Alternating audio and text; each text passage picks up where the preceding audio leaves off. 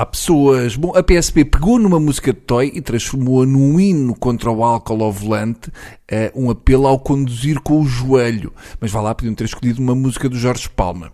Ora, esta semana ficámos a saber que a Universidade Católica fatura mais de 65 milhões de euros por ano e não paga impostos e que a nossa Igreja está acima da lei em relação à pedofilia. Só falta a malta da Opus Dei poder estacionar em segunda fila. Vou já fazer a segunda comunhão a ver se deixo de pagar em mel.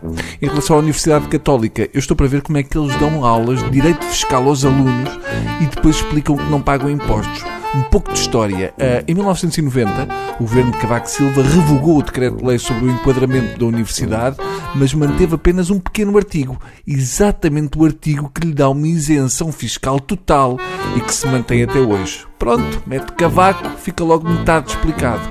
O Aníbal sempre gostou de misturar o sagrado com os impostos e a economia. Eu relembro que, quando foi a sétima avaliação da Troika, Cavaco Silva disse como a minha mulher diz, foi Nossa Senhora de Fátima que deu inspiração à sétima avaliação. Hum, se analisarmos bem, a própria Nossa Senhora de Fátima tinha um discurso cavaquista, porque os segredos de Fátima, revelados aos pastorinhos, não passam de um ah, depois não digam que eu não avisei.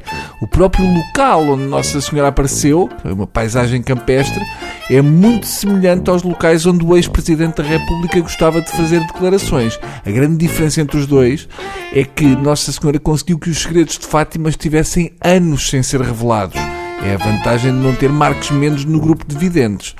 Este decreto-lei que isenta a Católica foi assinado por três pessoas com ligações à Universidade: Cavaco Silva, Roberto Carneiro e Miguel Beleza, entretanto falecido, mas que só por isto está numa penthouse no paraíso. São todos muito católicos, mas o diabo está nos detalhes.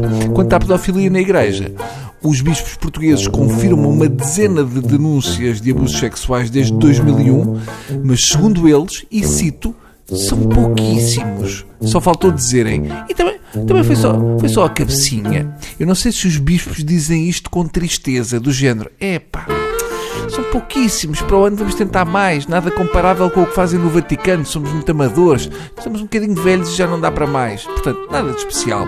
Seis Pais Nossos e nove Ave Marias e siga que amanhã é dia de missa. A Igreja adora meter-se na vida dos outros, no aborto, casamento gay, homossexualidade, adoção gay, etc. Mas a pedofilia na Igreja já ninguém tem nada a ver com isto porque é muito circunscrita e é uma cena lá deles e têm tribunais próprios e tratam dessas coisas e ninguém tem que meter o bedelho. O porta-voz da Bispalhada explicou que os tribunais eclesiásticos são juízes com competência técnica para avaliar os casos e que, em certos casos, a justiça canónica é mais severa que a justiça da lei civil. Ui, imagina, é com cada pena vão partir pedra para o Vaticano. Aliás, eu não sei porque é que se estão ao trabalho de fazer tribunais eclesiásticos, se segundo a lógica deles, aquilo já é malta que vai ficar a fazer da sandália no inferno para o resto da eternidade e já é castigo que chega. Bem, até para a semana e que a Católica vos abençoe quando forem preencher o IRS. Adeus.